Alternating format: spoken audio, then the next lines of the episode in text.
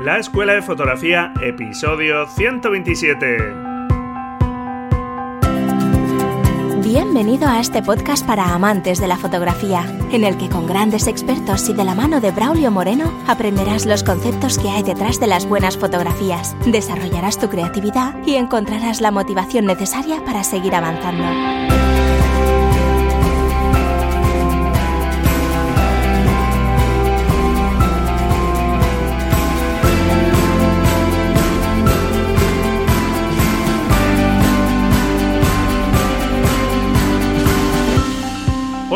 ¿Qué tal? Bienvenido a este nuevo episodio del podcast La Escuela de Fotografía. Un podcast, como sabes, para aprender fotografía y que más allá de cámaras, objetivos y resto de equipo, que son nuestra herramienta de trabajo como fotógrafos, nos gusta centrarnos en aquellas cuestiones que pueden hacer mejorar tus imágenes para que transmitan más y mejor. Y para eso sabes que es algo fundamental conocer la obra de otros fotógrafos. Y por ese motivo hoy tenemos con nosotros a José María Mercado, un fotógrafo español especializado en fotografía publicitaria, deportiva, de eventos, en fin, un fotógrafo muy polivalente con el que charlé un buen rato y nos habla de aspectos muy importantes como la iluminación y la composición. Hablamos también sobre la evolución de un fotógrafo, sobre la importancia de las críticas, de la selección de nuestro trabajo, sobre su obra, etc. Y creo que es una charla muy interesante. Y antes de ir con la entrevista, también te recuerdo que puedes participar en el reto fotográfico número 30 sobre fotografía macro. En la nota del programa te dejo el enlace al artículo que te explica cómo participar con una fotografía para que te animes a practicar y puedes hacerlo hasta este domingo 13 de mayo. Venga, anímate. Y para aquellos que estáis interesados en el curso que estoy preparando, ya está prácticamente todo listo y la semana que viene ya os daré información al respecto. Y ahora ya sí, vamos con la entrevista a José Mercado. Bueno, como os estoy comentando, José María Mercado es un fotógrafo español, residente en Barcelona, especializado en fotografía comercial, de estudio, deportiva y de eventos. Un fotógrafo experimentado y muy polivalente, experto en iluminación, un estudioso de la luz y en especial de las sombras. Ha fotografiado a personas muy relevante de distintos ámbitos como el empresarial, la moda, el deporte, etc. Ha expuesto en diversas galerías y trabajado para grandes marcas y empresas y sus fotografías se han publicado en numerosos medios y revistas como la edición española de Vanity Fair. Imparte cursos y talleres y es un fotógrafo que busca esa mirada especial y que antepone la simplicidad en sus fotografías. En definitiva, un apasionado de la fotografía que hoy tenemos la suerte de tener con nosotros. Bienvenido, José. Buenas, ¿qué tal? Encantado de estar contigo y con tus oyentes.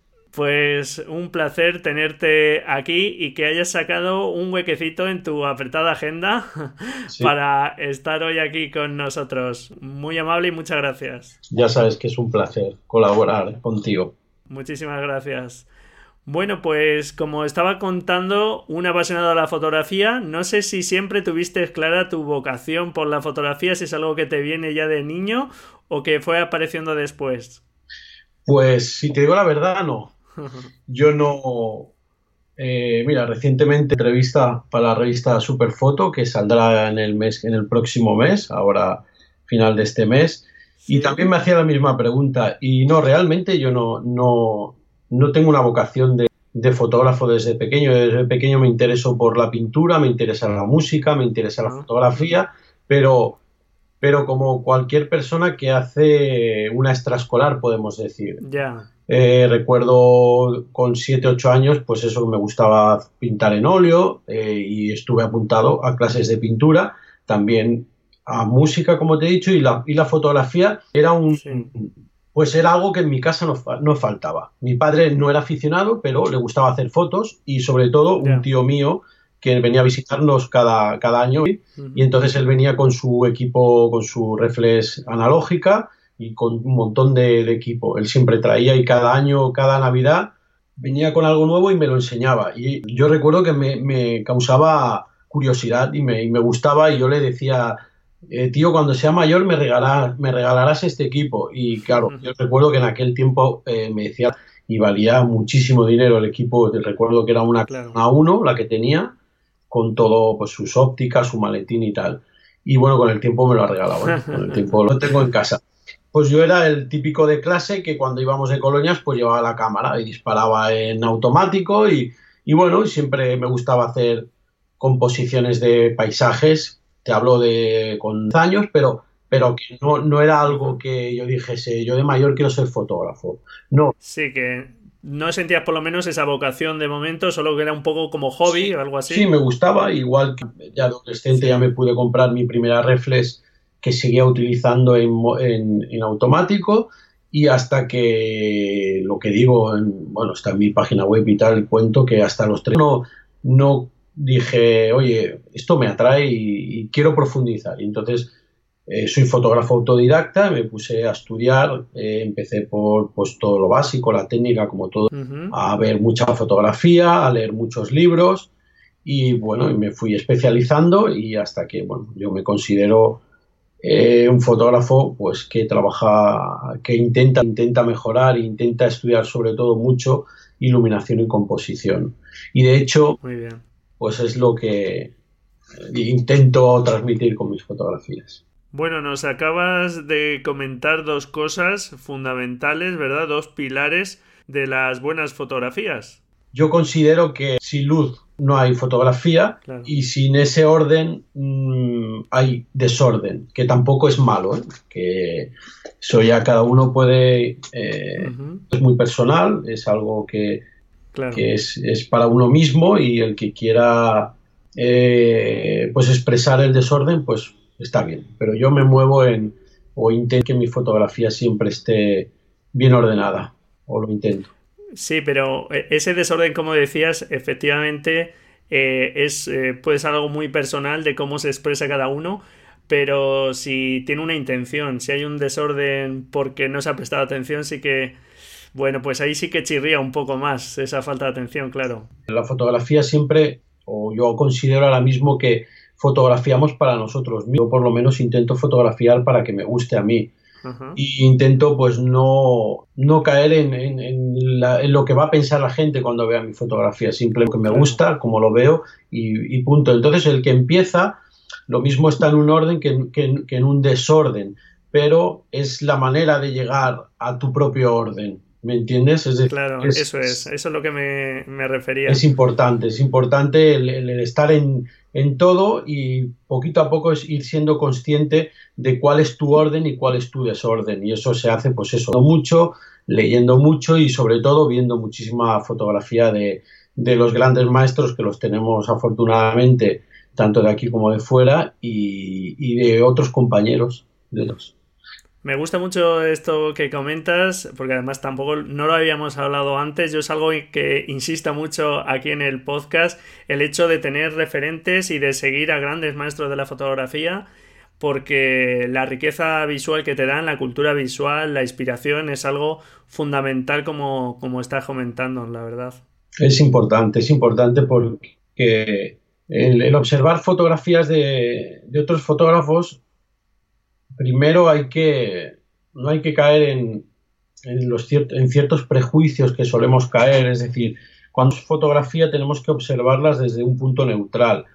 En mi blog el otro día puse un artículo que hacía mucho tiempo que no publicaba porque me llegó un, mail de una persona que decía que si consideraba que el, Sony AdWords de México se merecía ganar eh, el premio. Sí, vi la entrada, sí pues realmente si la ha ganado es porque se lo ha merecido. Entonces, este es el, uno, de, una de, las, de, las, de los pecados capitales que, que, cometemos todos los fotógrafos, que es juzgamos el trabajo de otro ya porque ya no es nuestro. Entonces ya tenemos unos prejuicios ya e intentamos pues irnos a unos extremos peligrosos. Y segundo, nos solemos poner las gafas de, la técnica y entonces metemos los errores. Cuando vemos fotografía, lo que yo creo que lo que deberíamos hacer es pensar qué pensó el fotógrafo en ese momento. ¿Qué nos quiere decir ese fotógrafo? La foto está de, de además es, está hecha en España la fotografía, me parece que en Galicia o en Asturias, pues oye, pues a mí me planteaba muchas preguntas esa, foto, esa fotografía. vemos fotografías de grandes maestros, o de Winograd o de Adjet o de eh, eh, Sander, es igual, el que sea, pues nos tienen que formular preguntas y saber resolverlas o eh, comprender por qué ha hecho esa representación ese fotógrafo. Y después, una vez que nosotros ya, ostra, ¿por qué esto? ¿Por qué lo otro? ¿Por qué lo otro? Pues ya podemos entrar en el aspecto técnico de esa fotografía. Pero siempre aconsejo que primero alejemos ese aspecto técnico y ese prejuicio inicial. Vamos a ver fotografías como observadores, no como fotógrafos. Y de esa manera, cuando nos quitamos pues, de fotógrafos a ver el trabajo de otras personas, pues somos mm. capaces de ver cosas y no solo de ver, que no es lo importante, sino de absorber, porque en, ese trabajo lo que hacemos es absorber, filtrar y, y quedarnos con lo que nos interesa, digamos. No copiar, porque el que diga que no ha copiado, pero no, es una copia, sino que es, eh, vas por pues, tu castillo fotográfico a raíz, pues a la base de meter un poco de, de Catalarroca, un poquito de Gary Winogrand, de William Klein, vas metiendo, vas metiendo, y al final pues sale esa fotografía del mercado o de quien sea. Claro, Juan Manuel Castro Prieto, que tuvimos la suerte de tenerle aquí hace poco nos hablaba de esas piececitas que realmente vamos cogiendo de un fotógrafo y otro hasta ir formando pues nuestra propia forma de expresarnos. Exactamente, eso es.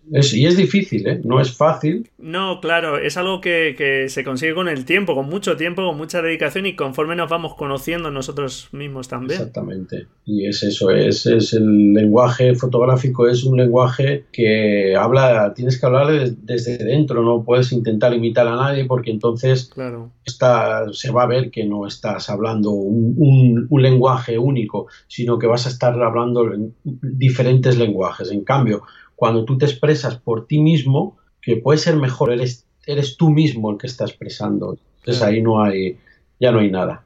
Ya está. Es una fotografía más honesta, sin duda, y una fotografía con la que te vas a sentir, no sé lo, lo lejos o cerca que llegarás, pero con la que te vas a sentir mucho más a gusto y vas a disfrutar más porque, como tú dices, es tu propia forma de expresarte que te vas a sentir más cómodo, más a gusto, claro. Claro, porque caemos en el error, caemos en el, triste error de, hacer la fotografía para los demás, para las redes sociales, para tener más me gustas, para vender más fotografías entonces lo que nos eclipsa de, yo creo, de, de realmente eh, expresar lo que queremos. ¿Por qué? Pues porque nos vemos eh, que somos inferiores y, eso es una tontería porque realmente el que tú te tienes que juzgar a ti mismo y una vez que tú estás contento con tu trabajo es en ese momento cuando el resto ya no importa. Y cuando digo el resto no importa, lo digo entre comillas. Claro que importa. Sí, te entiendo. Porque todos comemos de, de, eso, pero, pero eso tiene que ser el último plato. El primer plato es el que sale de ti. Yo ahora estoy con un proyecto, bueno, varios grandes proyectos de larga duración y realmente es donde yo expreso lo que es mi fotografía. Yo realmente me siento, siempre ha existido esa lucha o esa, ese problema que yo lo he sufrido en mis carnes de definirte como fotógrafo. ¿Qué, qué fotógrafo es José Mercado? Pues a mí si me preguntan, yo me considero un fotógrafo de autor o artístico, podríamos decir. ¿Por qué? Por eso, artísticamente, a través de la fotografía. ¿Qué hago? Foto de calle, hago fotoproducto, hago foto deportiva, pero... Mm, y la disfruto, pero real donde me encuentro a gusto es creando las fotografías desde cero en un papel dibujado, como he hecho con mi proyecto de obras clásicas, con la primera obra María Magdalena, que ya estoy trabajando detrás. Y entonces, en ese momento es cuando cuando ya el resto ya no importa, porque tú eh, tienes una idea que, ha nacido dentro de ti y entonces lo que estás haciendo es expresarla, sacarla fuera para que vamos. Y eso yo considero que es lo que hay, tanto si eres un fotógrafo deportivo como de bodas, como de lo que sea. Al fin y al cabo es expresarte como, como tú y sin buscar, no, yo quiero ser diferente a aquel, no, olvídate de aquel. Claro. Tú sé tú mismo y el, y el público o el tiempo juzgará eh, qué, cuál es tu fotografía o si eres diferente o si no lo eres, etcétera. Aquello son cosas que no, que no vienen a cuento realmente. Cuando llevas un cierto tiempo haciendo fotografías, te das cuenta de que, y a tus oyentes, a los que están empezando, llevan un tiempo, yo les diría, es una cosa que se, que se tarda mucho, pero si eres capaz de disfrutar cada paso que das, cada paso, desde el principio hasta, por ejemplo, donde yo estoy, claro que sí. cuando eh, los pasos, ya cuando ya tienes un nivel, los pasos, digamos, ya son más lentos, es que los disfrutas mucho más y te das cuenta de que de que ha valido la pena los pequeñitos pasos de cuando empezabas, de cuando te decían, oye, esto no lo pongas aquí, esto a tal, sin prisa, pero sin pausa. Es un consejo estupendo, José, que, que nos digas. Yo es algo que, también suelo comentar de ese proceso que es la fotografía, que no hay que tener prisa, que hay que pasar por todas las etapas, que sí está bien que nos enfocamos y no nos distraigamos solo con cuestiones técnicas y con cámaras, objetivos y cosas de esas, pero que, todo exige una evolución y me, resulta muy interesante lo que dices porque así es, así es.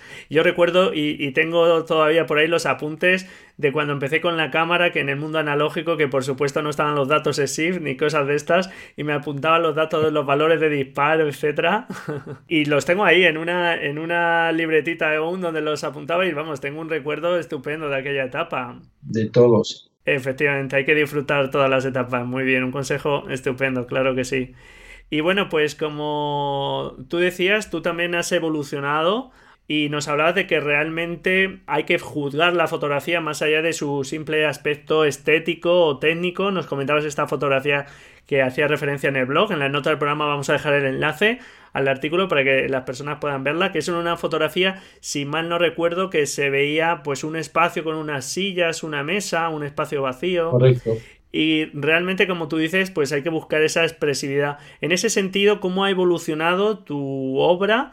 desde ese primer, bueno, pues preocupación un poco por el lado más técnico hasta que, ahora pues estás en otros proyectos muy diferentes. Realmente cuando, cuando empiezo en fotografía, eh, empiezo, bueno, yo eh, cuando era como un hobby para mí, me gustaba mucho el tema paisajístico, pero en el momento que empiezo a estudiar fotografía, eh, toda mi fotografía se canaliza, como te digo, toda. La primera fase ya tengo la técnica asumida de la cámara fotográfica, que yo creo que es el primer gran paso que hay que dar, es decir, como conducir, llega un momento que ya no estás pensando si estás embragando, si estás frenando, o ya es algo que sale, sale solo, entonces en el momento que cualquier fotógrafo eso ya lo tiene asumido, en el momento que no tienes que, no tienes que pensar que si para una foto con gran velocidad tienes que bajar la velocidad, subirla a la profundidad, abrir, cerrar diafragma o liso, tal, eso ya es mecánico, entonces ya, ya viene cuando hay que empezar a pensar qué, qué es lo que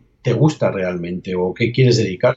Y yo desde el principio lo tuve muy claro, yo sabía que quería la iluminación, quería estudiar iluminación, al igual que también me di cuenta de que eh, no, mis tiros no iban a ir mucho por la fotografía de moda. También me di cuenta muy, al principio, entonces, ya te digo, he hecho foto de, de espectáculos, de conciertos, de baloncesto y tal, pero todo esto me iba llevando a que esto me gusta, pero no es aquello que, yo quiero. Hasta que me di cuenta que realmente en cuanto empecé a estudiar eh, composición y el lenguaje fotográfico es cuando ya vi que yo lo que para mí la técnica dio todo ese estudio para realmente poder expresarme a través del medio fotográfico sin tener que pensar que estoy dando pinceladas, para que me entiendas.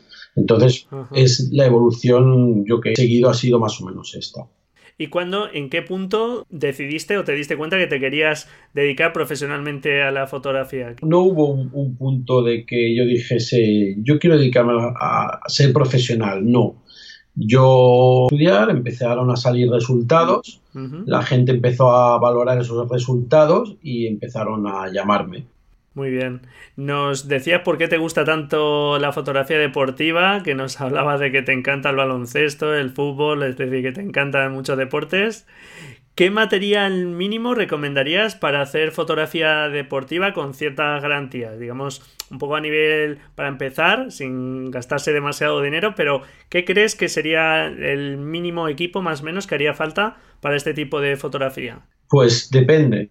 Te diría que cada deporte, por ejemplo, también hago foto de boxeo, baloncesto, fútbol, he hecho triatlón, he hecho, no me acuerdo, atletismo, y cada cosa tiene lo suyo, cada cosa tiene un tal. Pero si te tuviese que poner eh, un, un, común entre todos, te diría que la lente un 70 estabilizado a poder ser un 2.8, F4 también, pero bueno, es mejor un 2.8, sobre todo estabilizado, y con una cámara pues que tenga sobre todo por encima de 10 fotogramas por segundo y que el ISO lo trate bien, mínimo 4000, te diría. ¿Por qué? Porque uno de los aspectos importantes en la velocidad, más todos coinciden en que, en que se acerca a la velocidad de tanto el baloncesto, eh, seguimiento de enfoque, te diría que es, pero si, si hay que dejar algo por detrás de esa calidad de, de ISO y esos fotogramas, yo quizá quitaría un pelín de seguimiento de enfoque. Pero otro punto importante es tener un buen seguimiento de enfoque. Sí, que empiezas a sumar y tienes un equipo que no es especialmente barato.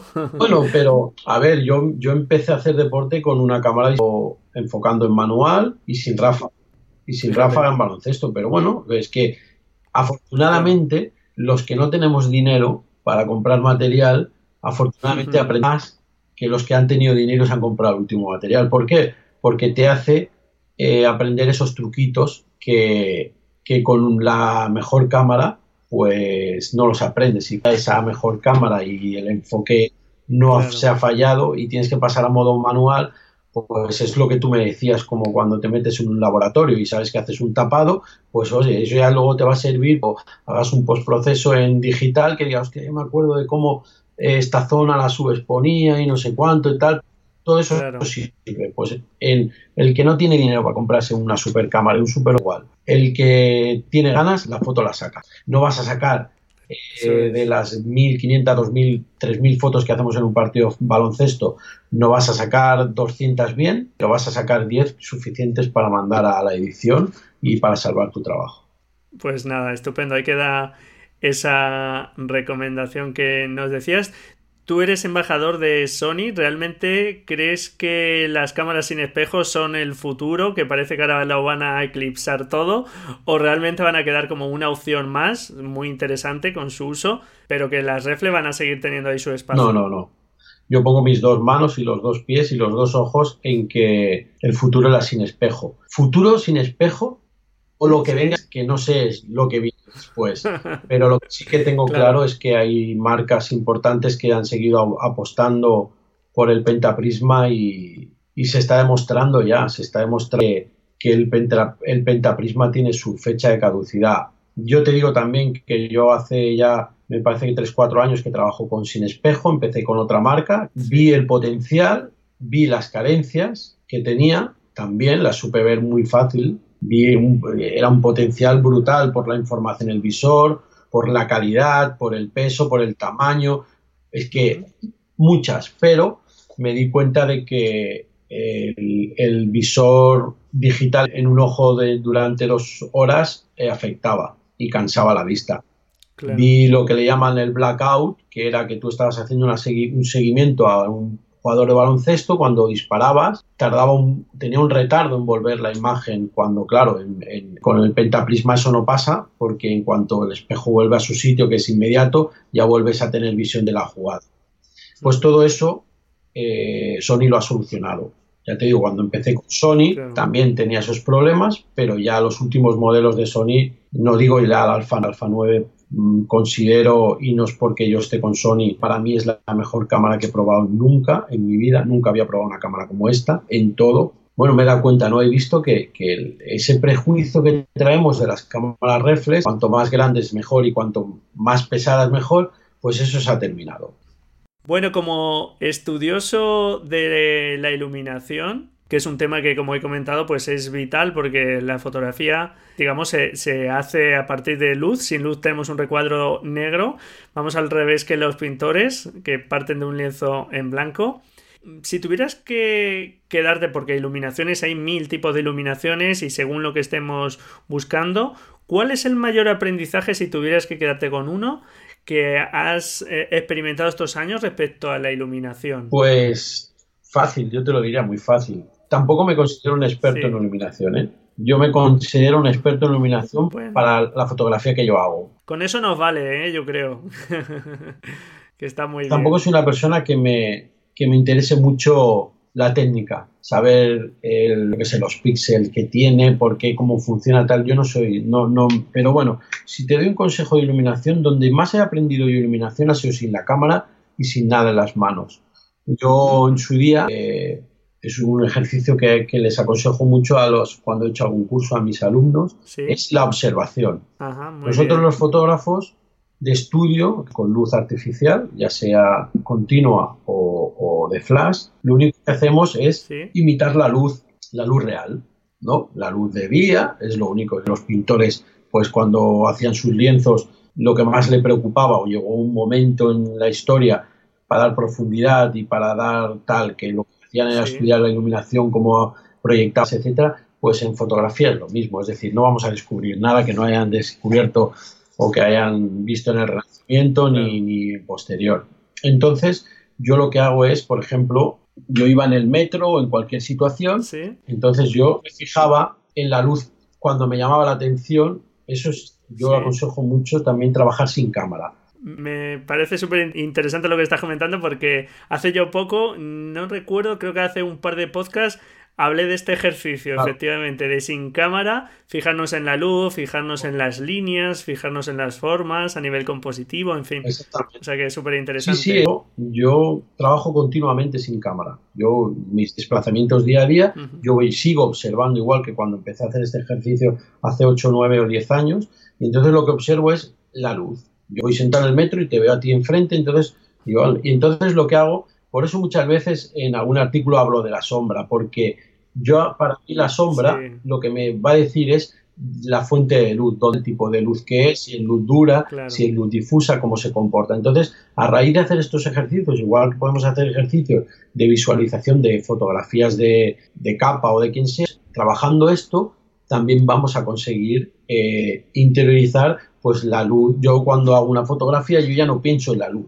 yo ya pienso en, lo que va a quedar. Entonces, ya sé dónde tengo que poner la luz, a qué distancia, a qué altura, y si va con difusor, si va sin difusor. Entonces, estos ejercicios lo que te hacen es a tener fluidez a la hora de iluminar.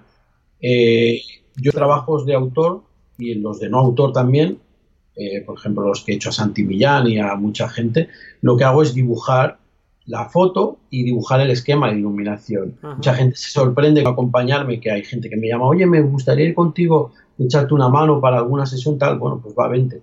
Entonces, claro, es, yo llego, lo monto todo y hago la foto, porque realmente ya está todo el trabajo. Yo llego y digo, hostia, a ver cómo lo ilumino, tal, no, está todo hecho. Entonces, todo eso se, se aprende así, sabes, si pones la mano aquí como la sombra, pues todo eso se hace analizando eh, lo que vemos lo que vemos día a día. Claro, de ahí la, importancia que comentabas tú de las, de las sombras, de fijarnos en las sombras, para efectivamente nos dan información del tipo de luz que hay claro. y, qué, ejercicio más sencillo, ¿verdad? Que podemos ir fotografiando siempre con nuestra mirada o por lo menos ir aprendiendo visualmente. Claro. Y, es un ejercicio efectivamente muy recomendable y que, nos puede costar poco, que, que es así. Claro, y, es el Luego está lo de, se me ha escapado esta foto.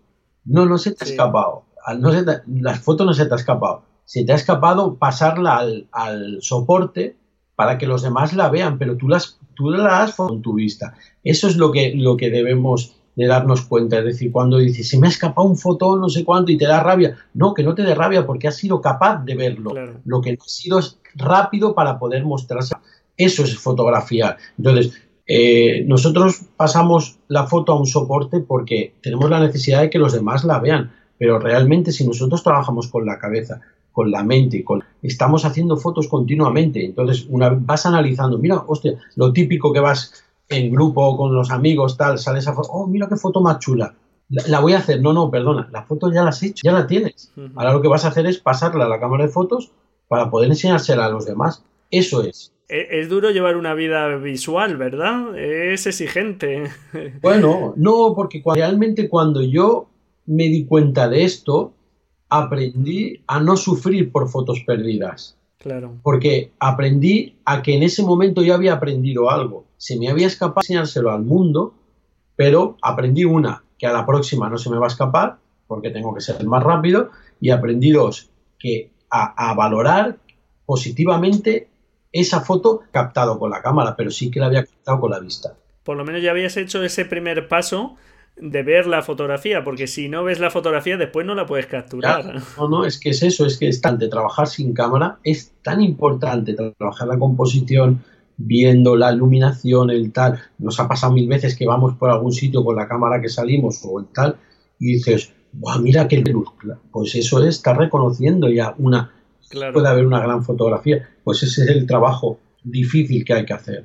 Eh, cuéntanos, ¿qué tipo de modificador utilizas tú fundamentalmente? Eh, fundamentalmente el, que necesito para cada fotografía.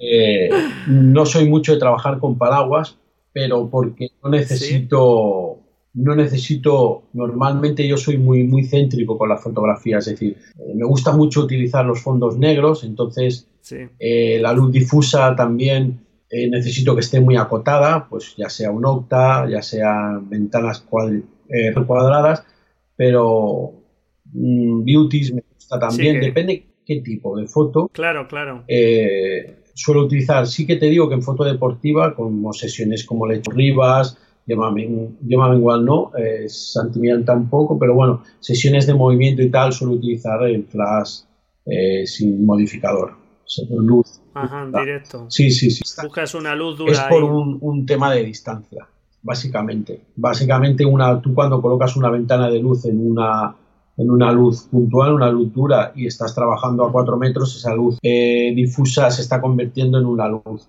puntual por la distancia al objeto y además con pérdida de potencia, con lo cual al final, pues hablo de 4, 5, 6 metros, eh, y recordar que una ventana de luz al doble de la diagonal, es decir, cuando tú ya estás, si tenemos un metro a, a, dos metros, esa ventana de luz ya está perdiendo sus de difusión, con lo cual hay que saber más o menos el cálculo de distancia para, para que sea absurdo utilizar una ventana de luz, depende de qué distancia. Pero ya te digo, yo para...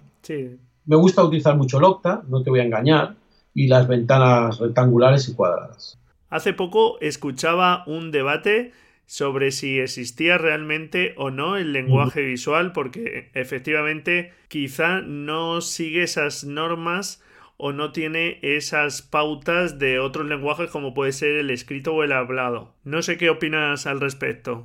Bueno, sí que está claro que la fotografía es un lenguaje universal. Y yo puedo hacer una fotografía eh, vamos a ver, por ejemplo, la fotografía de Bresson de la estación, ahora no me acuerdo cómo se llama la estación, está el hombre saltando esta fotografía. A ver, cada uno le vamos a dar una interpretación, pero todos llegaremos al mismo punto. El desembarco de Robert Capa, es decir, la fotografía es un lenguaje universal.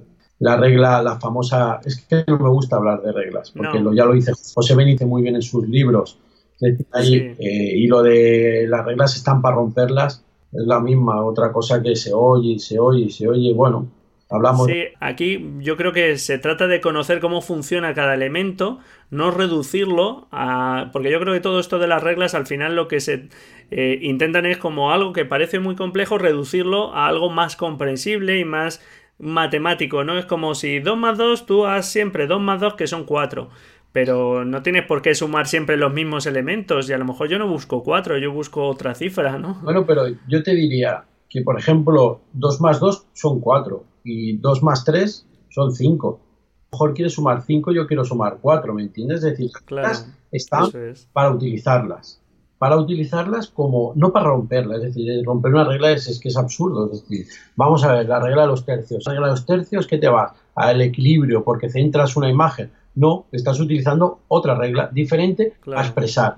Entonces, yo creo que las reglas no están ni para romperlas ni para nada. Las reglas están ahí para expresar a través de un lenguaje, ¿me entiendes? Es decir, es como el que quiere, no, ahora voy a hacer una A eh, en forma de H. Bueno, pues no quieres decir A, H, ¿me entiendes? No sé si me entendéis, pero... Sí, sí, no, se entiende. No hay que martirizarse con las reglas. Las reglas es igual. Lo que hay que aprender es a saber expresarse. Claro. Y ya está. Lo que sí creo es que falta mucha cultura visual, que, en los colegios no se nos explica nada al respecto y que esa falta de cultura visual sí que es, vamos, es muy compartida por, por gran parte de la población, ¿verdad? Sí, pero yo creo que eh, los que hemos nacido con la televisión delante de la, de la cara, hemos tenido la, y la desgracia de conocer ya una cultura visual. Conocer que el presentador puede estar en el centro o puede estar desplazado a la izquierda. ¿Por qué? Pues porque va a expresar algo, porque por la situación del plano, inconscientemente nosotros ya tenemos una cultura visual eh, metida, que no la tenían en 1815. ¿Me explico? No existía la, la, cultura visual que existía era por, por ver cuadros, estampas y grabados, no había más. Afortunadamente y desgraciadamente, ya desgraciadamente digo porque a veces nos condiciona mucho esa cultura visual a, expresar lo que ya se ha expresado también. de la misma forma, quizá, ¿no? Y no a, experimentar y a tener miedo a la experimentación, pero por otro lado todos tenemos esa cultura, esa cultura visual, ¿sabes? Tenemos ya aprendido, ya pequeñito, hoy en día ya nos ponen las tablets y los móviles en la cara, pues ya estamos viendo películas, series, televisión, programas, que en todos ellos está estudiado ese fotograma de, ese programa o de esa película que estamos viendo.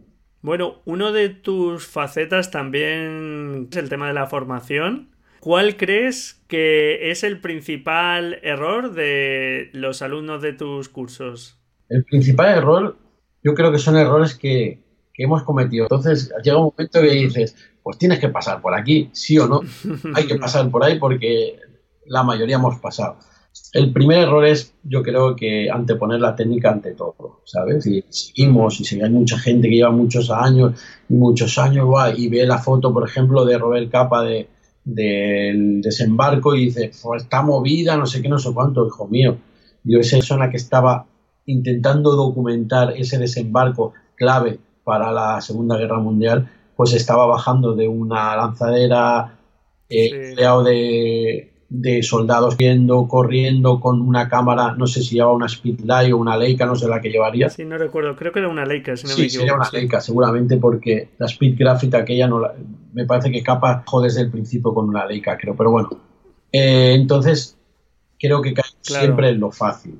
Y el, sí, el movimiento que tiene esa fotografía le viene estupendamente, vamos. La, es todo, es todo, esa, todo, es todo. Mira, el episodio 34 lo dediqué a hablar de fotoperiodismo y en concreto de esta, digamos que me basé un poco en esta fotografía para hablar de fotoperiodismo, la ambienté un poco y tal. Y bueno, fue un episodio que gustó bastante hablando de esta fotografía. Pero bueno, te pongo ese ejemplo como te pongo lo, claro, sí, sí. del Sony AdWords de México, por ejemplo.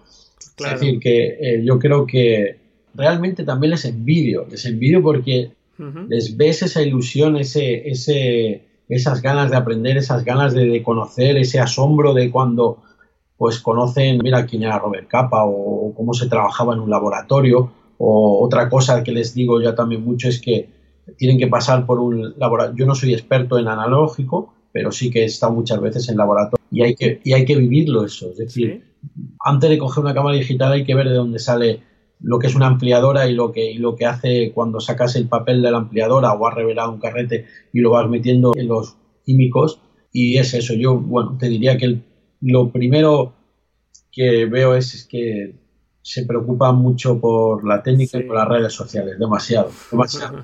por buscar los me gusta, ¿no? Pronto. Mucho. Y hacen demasiado caso a las críticas de, que les hacen sobre sus fotos en, redes sociales. Yo insisto que en redes sociales hacer caso a las críticas de gente conocida. Hay por ahí muchísima gente, yo me lo he encontrado en muchos foros y te diría que en algunas asociaciones también he dejado de hacer cosas porque no sé si porque es gente que está frustrada, porque no está feliz con su trabajo, pero bueno, que lo único que se es a, machacar a los que están por debajo, que casualmente son los que empiezan.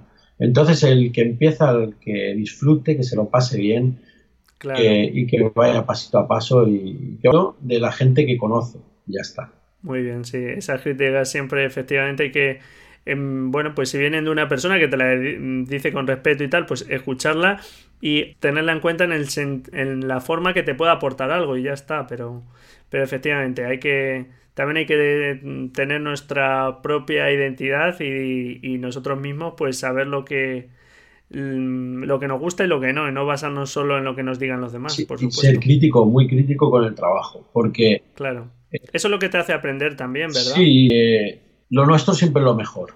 Nuestra foto es la mejor, es decir, no, a mí me han dicho que el horizonte está caído, que está caído, está perfecto porque yo lo he dejado así, pues no, pues hacer un ejercicio autocrítico también, entonces ser, ser muy autocrítico, pero siempre con, con cautela y aprendiendo. Es decir, hostia, esta persona me ha dicho que, que si quiero, quiero expresar equilibrio, pues es mejor que ponga el retrato en el centro y tal. Bueno, pues voy a ver, voy a ver fotos de equilibrio y tal. Pues sí, los pesos están mejor repartidos, tal. Entonces, pues tiene razón. yo quería expresar otra cosa, pero siempre hay que analizar tanto las cosas positivas como negativas de nuestro trabajo y saber distanciarse de, de, una foto de uno.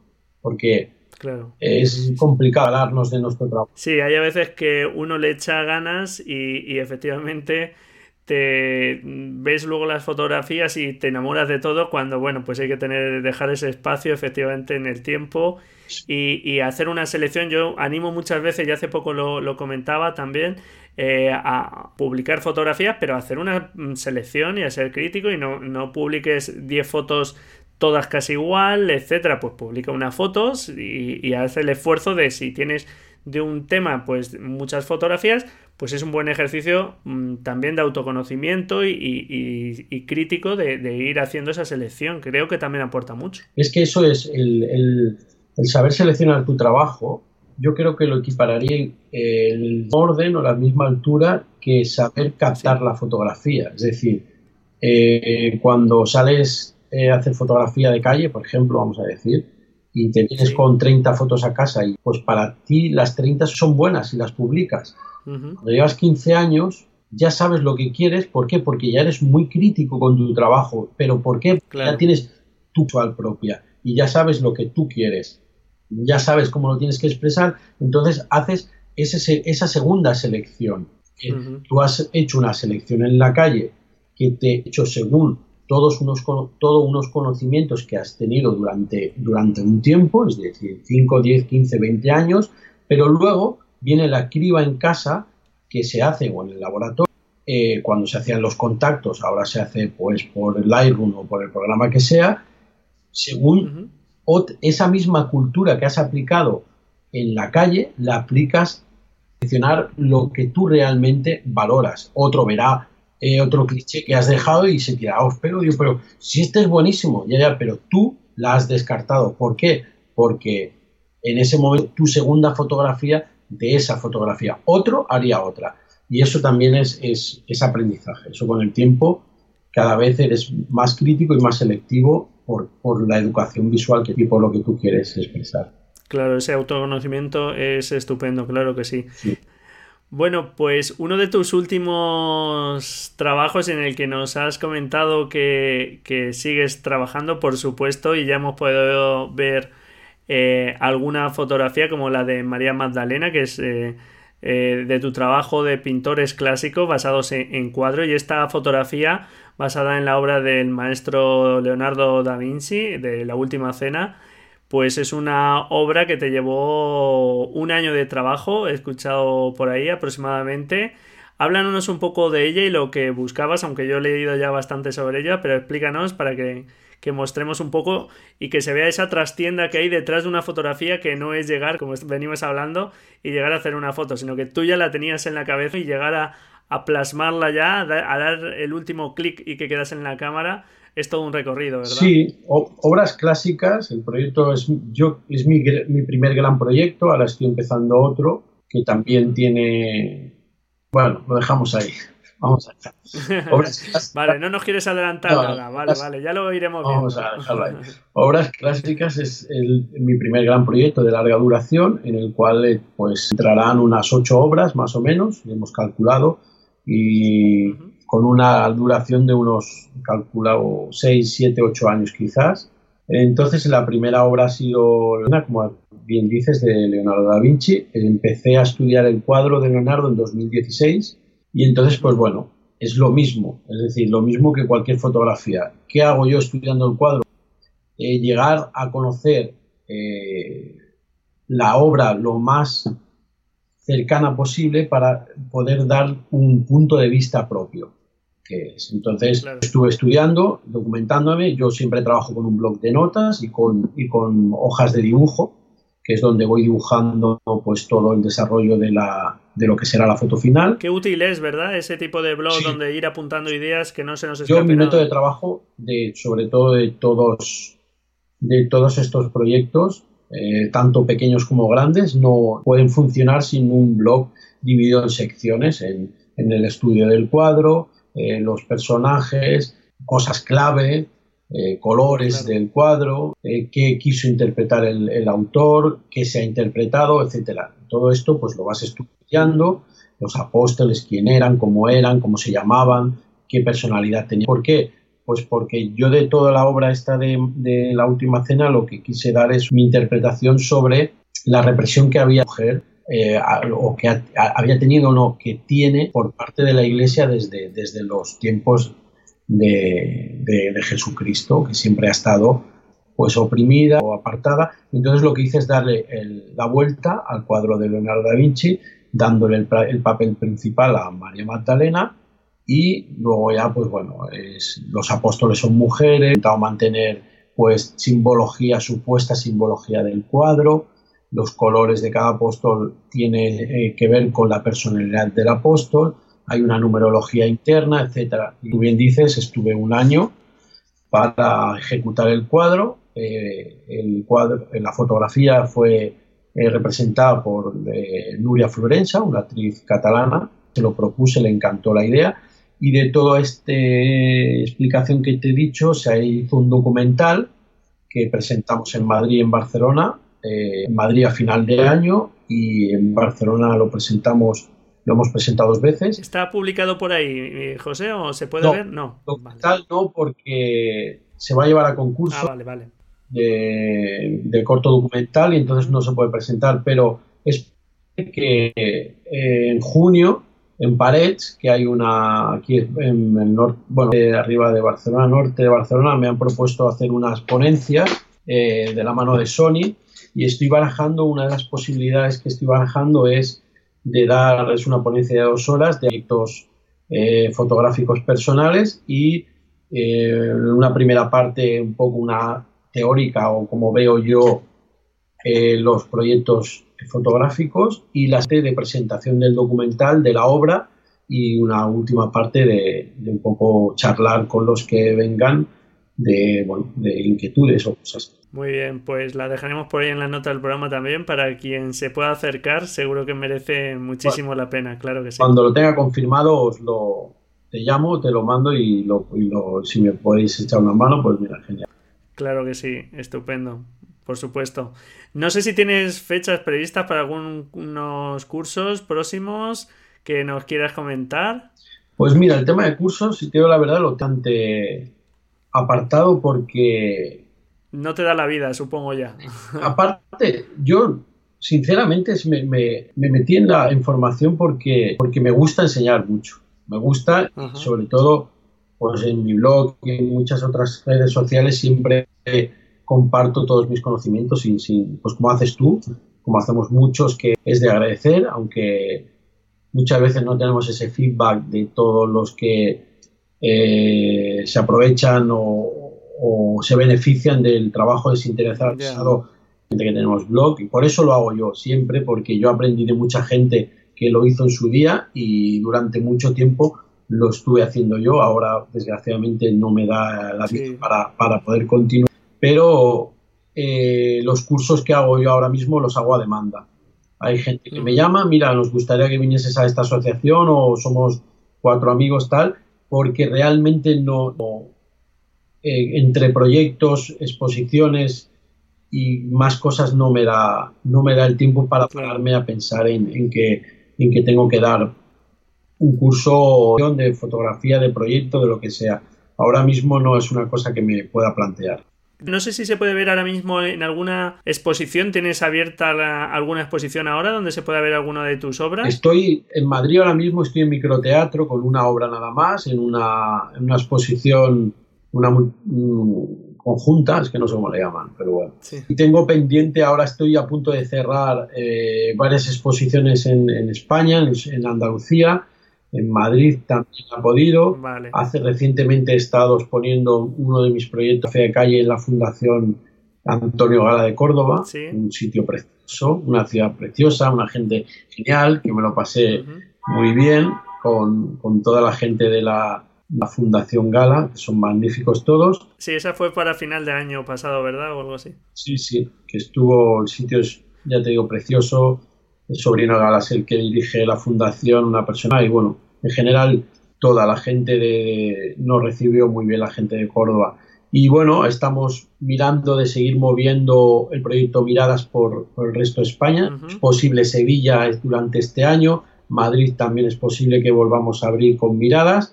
Y ahora hemos empezado a sacar Espejo, que es otro proyecto de, que tengo de, hecho en, en la calle, pero es más es de, sobre la proyección psicológica un proyecto bastante personal, hace ya, que lo hice hace cuatro años. Y, bueno, eh, intentando no parar. Vale, pues si quieres, cuando tengas fechas ya un poco concretas, me envías y, yo las comento. Muy bien. ¿Algunos referentes que nos puedas dejar y algún libro recomendado? Libro, el de siempre, el de Eduardo Momeñe, es un libro y tengo varios libros aquí en casa que los tengo en la biblioteca que están muy bien, sobre todo composición. Ayer estuve aquí en casa cambiando la librería y, los ves y dices, hostia, este libro recuerdo de composición que era muy bueno y tal. Pero yo el libro que me cambió mucho la vida, mucho, fue Eduardo Momeñe, La visión fotográfica, un curso para jóvenes fotógrafos. Y, Así se llama. Y siempre lo aconsejo. Primero, porque es un gran libro. Segundo, porque no tiene fotografía, importante. la de la portada. Sí, la única. Eh, y realmente es un libro que te hace, que te hace trabajar. Te hace trabajar y, hasta te hace fiarte en algún método, buscar tu propio método de trabajo. Está muy bien, muy barato, de un gran fotógrafo español, de una gran persona. Tengo la suerte de conocer, de haber coincidido con Eduardo y, la verdad es que es un libro básico, básico sí, sí, sí. para todos los fotógrafos. Nos lo recomendaste en ese listado de, libros para el Día del Libro, Día Internacional del Libro.